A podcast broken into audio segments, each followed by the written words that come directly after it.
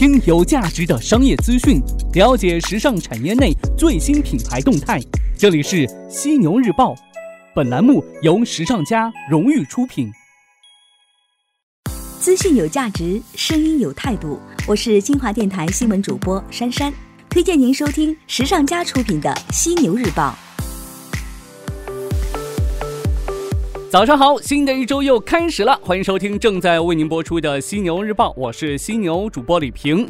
我知道很多朋友呢，从昨天开始就上班了，对吧？但不管怎样，新的一周，让我们再一次元气满满的迎接新的工作吧，加个油嘞！那今天的犀牛头条，咱们来关注到什么呢？来跟您聊一聊最近处在风口浪尖的摩拜，来听一听行业内人士是如何评价这美团收购摩拜的。犀牛头条，头条中的头条。今日，前领英中国总裁、糯米网创始人、现蛋壳公寓执行董事长沈博阳在个人的新浪微博账号上发表了自己对美团收购摩拜的看法。他说：“美团收购摩拜，媒体大联欢，但讲真，多数媒体水平和分析能力堪忧。几个要点和大家分享。”一、腾讯丢车保帅，对下家的选择起到了关键作用。二、烧钱不可怕，可怕的是看不到尽头的烧钱，可怕的是烧出的只有规模，没有护城河。三、资本虽然血腥，但还是讲道理的。说到底，还是创始团队中的某些人出于各种原因不想玩了，想退出了。四，美团杀进出行领域算是一步好棋，对这次成功收购并谈好价钱至关重要。支撑摩拜高估价的其实不是自行车，而是包括网约车在内的大出行。现在除了滴滴，又冒出一个美团，摩拜做成大出行平台的难度大了太多，继续融资的故事也很难讲通了。五，创始团队和早期投资人拿现金套现离场，回报可观；后期投资人拿美团股票两三倍的升值空间是看得到的，算是各得其所，皆大欢喜，多赢的结局。六，分析来分析去，有没有人考虑到滴滴的感受？OFO 失控了，美团出行横空出世了，现在又失去了获得摩拜这巨型出行流量入口的机会，而且居然还是丢给了美团。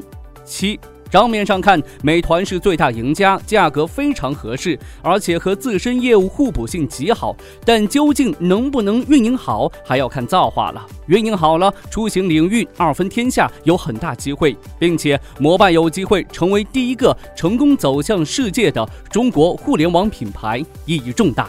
八。两年做成这么瞩目的一个品牌，几十亿美金的估值，并成功退出，不吹不捧，创始团队是很牛逼了。早期投资人是慧眼独具的。愿中国互联网少一些成王败寇的思想，多一些包容，多一些理性，多一些鼓励。百亿估值成功上市固然牛逼，高估值并购退出也是很好的选择。那对于沈博阳的点评，您是怎么看的呢？头条过后，精彩继续来与您分享其他重要公司的头条。那最近呢，迪亚天天是发布公告称，就出售迪亚中国百分之百股权事项，公司已经与苏宁签订了有约束力的购买与出售协议。根据了解，在获得政府部门的审批并完成收购之后，苏宁易购将输出智慧零售解决方案，对后者进行多方面的赋能与升级，加速苏宁小店在上海地区的布局和落地。迪亚集团是家乐福集团旗下的子公司，总部呢位于西班牙，在西班牙、法国、葡萄牙、土耳其、巴西、阿根廷、中国积极拓展业务，拥有六千四百多家店，雇员数是达到四万七千多人，是欧洲第三大食品领域连锁加盟企业。它在二零零三年入驻中国，那目前呢主要是分布在上海。根据官方网站数据显示，迪亚天天在中国有四百五十家门店，其中直营店是二百六十家，加盟店是一百九十家。这一次收购对于迪亚天天来说是甩掉了一个长期经营不佳的资产，但是对于苏宁来说的话，却是切入社区商业的快速通道。对于苏宁而言，收购迪亚仅仅是快速推进苏宁小店在全国重点城市布局，建立本地化的商品供应链体系，进一步的丰富苏宁智慧零售经营场景的一次重要举措。就在此前的三月三十一号这天，一百三十三家苏宁小店在四十三座城市开业。这梦想呢总是美好的，但是收购之后是否能顺利的如愿呢？咱们拭目以待吧。再来看到魅族，您是魅族党吗？二零一八年的春天，国产手机行业真是热闹啊！小米、华为等代表性的企业你追我赶，争夺市场。但是呢，有一家曾经辉煌无限的手机厂商却淡出了我们的视线，它就是魅族。最辉煌的时候呢，魅族堪称是国产最具性价比的机皇。但如今的魅族已经是今非昔比了，他要考虑的问题很可能是如何求变生存。近日有消息称，魅族将会迎来一轮大裁员，裁员数量将会超过千人。魅族方面表示，裁员确实存在，但是属于末位淘汰机制。裁员千人的消息与事实严重不符。那不仅如此啊，去年底到今年初，市场传出魅族。如专卖店关店的风波，那这个门店的店员也表示，跟两年前相比，现在手机不好卖了。有业内人士表示，裁员关店对于在手机厂商竞争中掉队的魅族来说，只是一个开始。曾经的机皇为何落得此番田地呢？也有专家指出啊，在国内厂商都在推出价格更高的产品的时候，魅族呢找不到一个合适的市场空间，而高端产品呢又面临用户粘性减弱。魅族现在应该要集中精力和资源找到突破点，而且呢，魅族已经是错过了延伸全产品线的时间窗口，在市场越来越寡头化的今天，留给魅族的时间真的不多了。我相信呢，正在听节目的朋友一定有这个魅族党。那对于魅族现在的处境，特想听一听魅族党的心声，赶紧来留言告诉我吧。作为果粉的我，会关注您的每一条留言的。独裁主义并不是什么新鲜话题，但至少墨索里尼和希特勒都已经死了。而特斯拉 CEO 埃隆·马斯克日前在最新上映的一部纪录片《Do You Trust This Computer？你相信这台计算机吗？》当中称啊，在人工智能时代，我们可能创造出一个不朽的独裁者，人类永远都无法摆脱他们的统治。你相信这台计算机吗？这部纪录片呢，是由克里斯·佩恩导演，这也是佩恩与马斯克在纪录片当中的再次合作。二零零六年的时候啊，佩恩在导演《谁谋杀了电动汽车》纪录片时，曾经采访过马斯克。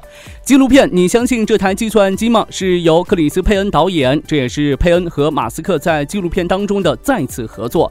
二零零六年的时候呢，佩恩在导演《谁谋杀了电动汽车》纪录片的时候，曾经是采访过马。马斯克的，在你相信这台计算机吗？纪录片当中，马斯克谈到一个非常恐怖的可能性：由独裁政府研发的人工智能可以长生不老，他的统治比任何领袖和政党都要长，从而呢创建一种永久的压迫结构。马斯克在纪录片首映仪式上称啊，这是一个十分重要的话题，它将以我们目前还想象不到的方式影响我们的未来生活。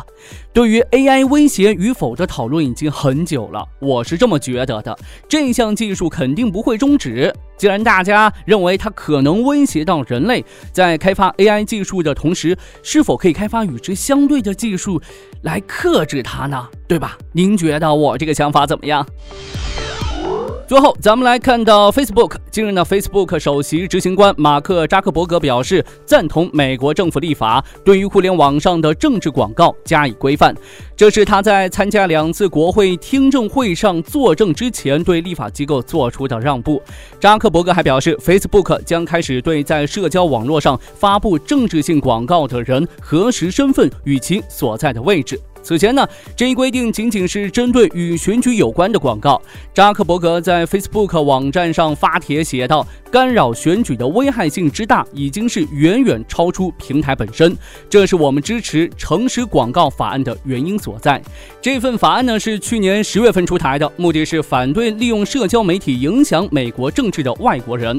美国国会正在对2016年总统竞选期间可能发生的俄罗斯干涉事件进行调查。那这一问题呢，已经被列入调查内容的一部分。该法案将扩大现有选举法的适用范围，涵盖电视和广播电视台以及 Facebook、Twitter 和谷歌等公司平台上的付费互联网广告和数字广告。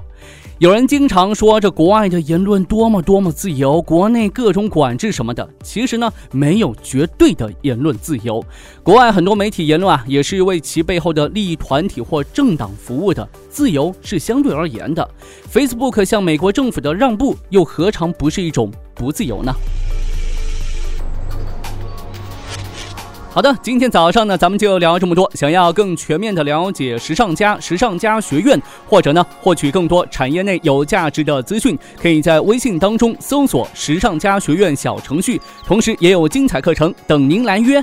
我是犀牛主播李平，今天晚上的犀牛日报与您不听不散。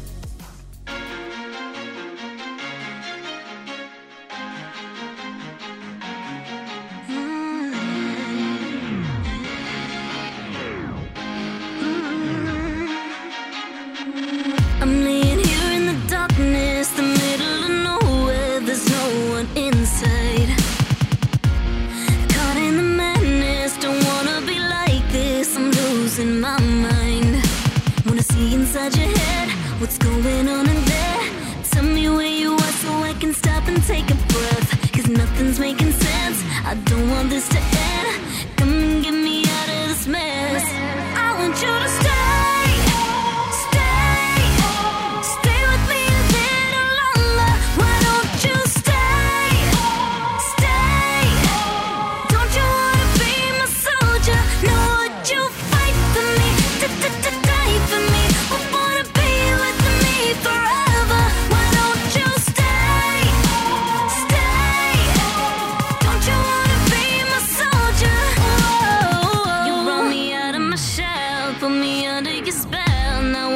in a straight line.